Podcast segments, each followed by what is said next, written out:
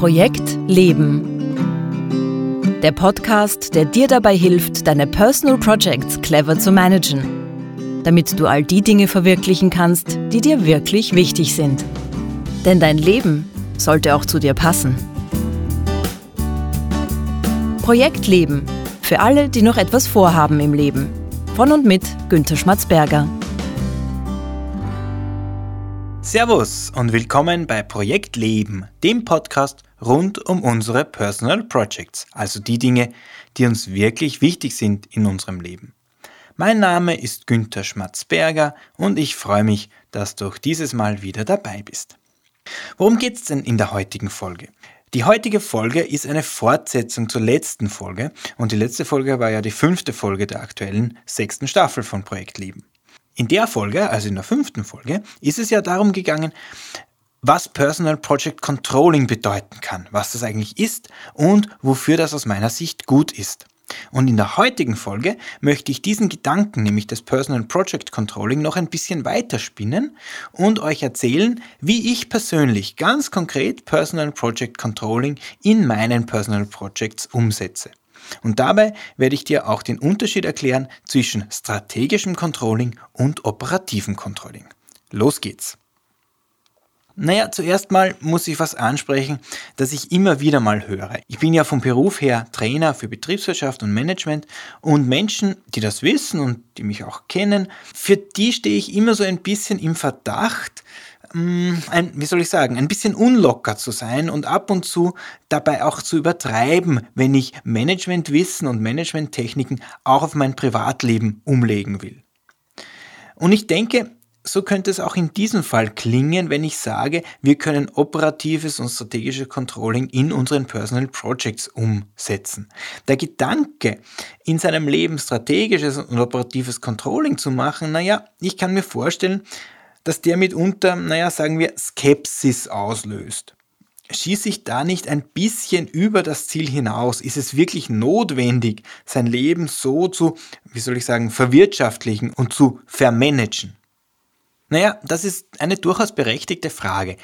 Ich habe folgende Antworten drauf. Erstens mal, natürlich ist das nicht notwendig. Weil was ist schon notwendig im Leben? Du kannst selbstverständlich auch glücklich und zufrieden sein, wenn du kein strategisches oder operatives Controlling in deinen Personal Projects machst. Das ist ja gar keine Frage. Aber ich halte Folgendes dagegen.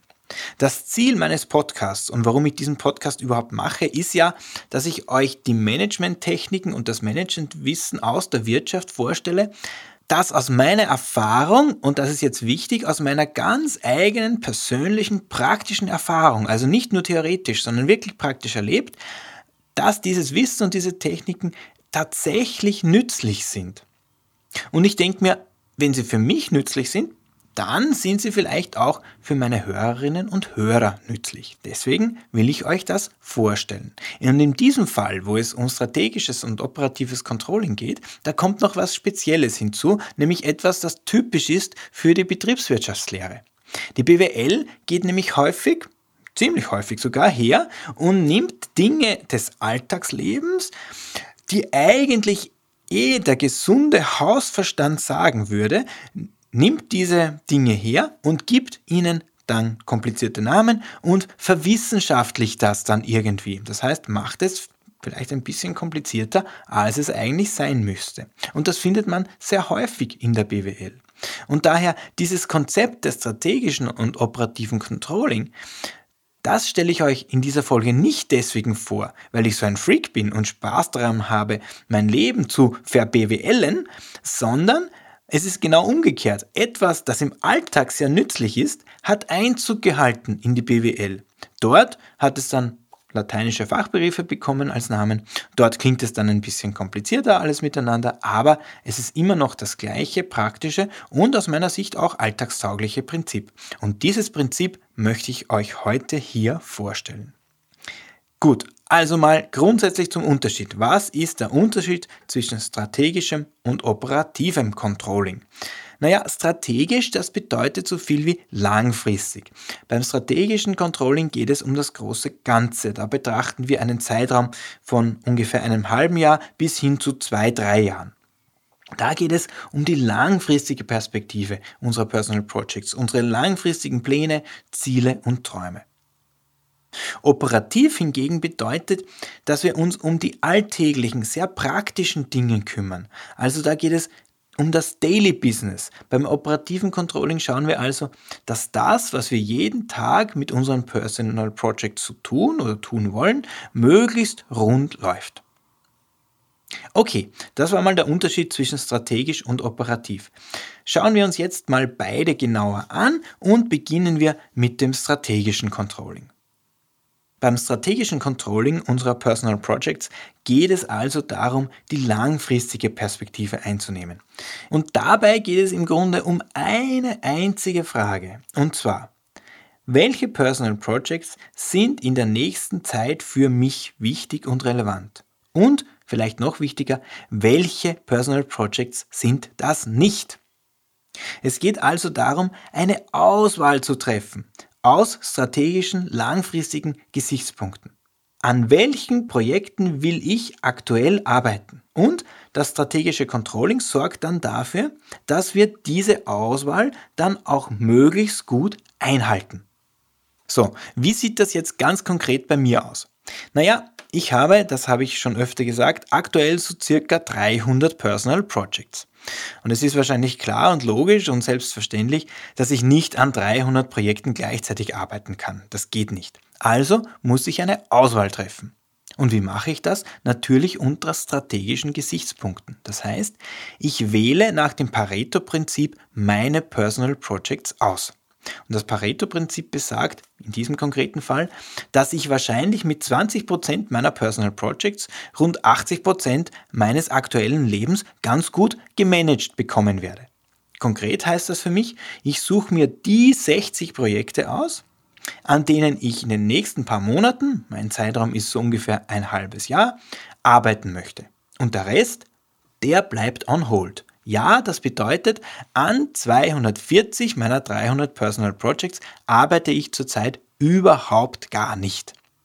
Weil anders würde das ja auch gar nicht gehen. Zu viele Projekte gleichzeitig bedeutet ja, es geht insgesamt nichts weiter, weil sich die Energie einfach auf zu viele verschiedene Projekte verteilt. Wobei man natürlich auch sagen kann, 60 Projekte, das sind auch schon sehr viel und das stimmt wahrscheinlich, aber Weniger geht halt bei mir im Moment nicht, bilde ich mir zumindest ein. Jedenfalls, so circa alle drei Monate nehme ich mir einen Vormittag Zeit und gehe mit mir selbst sozusagen in Klausur. Dazu gehe ich gerne aus dem Haus an einen anderen Ort, weil so ein Ortswechsel öffnet für mich den Blick auf das Wesentliche und hilft mir auch dabei, so festgefahrene Gedankenmuster auch wieder zu verlassen. Ich schaue mir dann meine Liste mit den 300 Personal Projects durch und wähle jene 20% der Projekte aus, an denen ich in den nächsten Monaten arbeiten will oder auch arbeiten muss. Das gibt es ja auch. Diese Projekte sind dann meine Fokusprojekte für die nächsten Monate. Und bei dieser Auswahl bleibe ich dann auch, so gut ich zumindest kann, nämlich bis zur nächsten Vormittagsklausur. Bis zur nächsten Vormittagsklausur soll ich nämlich an dieser Auswahl möglichst nichts ändern. Da wird nicht dran gerüttelt. Das bedeutet, neue Fokusprojekte darf ich erst bei der nächsten Klausur wieder annehmen. Jedes neue Personal Project, das während so eines Fokuszeitraums dazukommt, muss also bis zur nächsten Klausur warten und erst dann entscheide ich, ob es mir wirklich wichtig genug ist, dass ich dieses Projekt tatsächlich intensiver bearbeite. So ist zumindest die Idee. Natürlich, das Leben passiert einfach und kümmert sich nicht um meine drei Monatsfristen. Da kommt immer wieder mal was plötzlich neu dazu, das ist klar. Aber zumindest versuche ich, nicht auch noch aktiv zu diesem Projektzuwachs beizutragen. Diese Wartezeit hat nämlich einen Vorteil, und zwar den, dass ich mich nicht so leicht von spontanen Projektideen ablenken lasse, die zwar im Moment gut klingen, aber bei denen schon nach kurzer Zeit meine Begeisterung auch wieder stark nachlassen würde. Das ist also mein strategisches Projektcontrolling. Ich versuche dabei bei meiner strategischen Auswahl von Fokusprojekten zu bleiben und immer darauf zu achten, dass ich mich nicht selbst mit Projekten zumülle. Für mich keine kleine Herausforderung, das kann ich euch sagen. So, Und wie funktioniert jetzt mein operatives Projektcontrolling? Bevor ich euch davon aber erzähle, wie immer mein kurzer Hinweis für dich. Wenn du eine Frage hast zu diesem Thema oder überhaupt zu Personal Projects, wenn du Ideen oder Anregungen zum Podcast hast, dann schreib mir bitte. Schreib mir bitte an post.projekt-leben.jetzt. Ich freue mich auf deine Nachricht. So, jetzt zu meinem operativen Projektcontrolling. Wie gesagt, da geht es darum zu schauen, dass die Fokusprojekte, die ich strategisch ausgewählt habe, auch wirklich alle gut laufen, im Daily Business sozusagen. Wie mache ich das? Und zwar mache ich das mit Hilfe einer sogenannten Weekly Review. Die Weekly Review, das ist eine Methode, die kommt von David Allen und seinem Getting Things Done System. Und wie schaut das konkret bei mir aus? Naja, einmal pro Woche, und bei mir ist das der Samstagabend, da mache ich eine Weekly Review. Das dauert so circa zwei Stunden.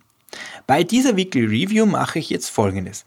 Ich schaue mir jedes einzelne meiner Fokusprojekte durch und frage mich, erstens, habe ich für dieses Projekt zumindest einen konkreten nächsten Schritt festgelegt? Das heißt nicht, dass ich diesen konkreten nächsten Schritt jetzt ausführen muss, sondern nur die Frage, weiß ich, was als nächstes konkret zu tun ist? Und wenn nein, dann lege ich diesen nächsten Schritt eben gleich bei dieser Weekly Review fest. Dann frage ich mich, Gibt es unter den Fokusprojekten irgendwelche Projekte, bei denen ich in der nächsten Woche aktiv werden muss, weil es da zum Beispiel eine Deadline gibt? Und wenn ja, dann schreibe ich mir in meine To-Do-App genau hinein, was ich für dieses Projekt in der nächsten Woche tun muss und vor allem auch, wann genau ich das erledigen werde. Und dann frage ich mich, hat sich in der vergangenen Woche irgendetwas ergeben in meinem Leben, das entscheidenden Einfluss hätte auf eines meiner Fokusprojekte? Hat sich zum Beispiel irgendetwas ereignet, das etwas am Warum eines Fokusprojekts ändern würde? Und wenn ja, dann update ich zum Beispiel auch dieses Warum des Projekts. Und zum Schluss schaue ich mir noch an, sind in der vergangenen Woche Projekte dazugekommen? Und wenn ja, dann mache ich folgendes. Ich mache Evernote auf lege eine Notiz für dieses Projekt an, schreibe mir das Warum auf und schreibe mir die 1, 2, 3 nächsten Schritte auf.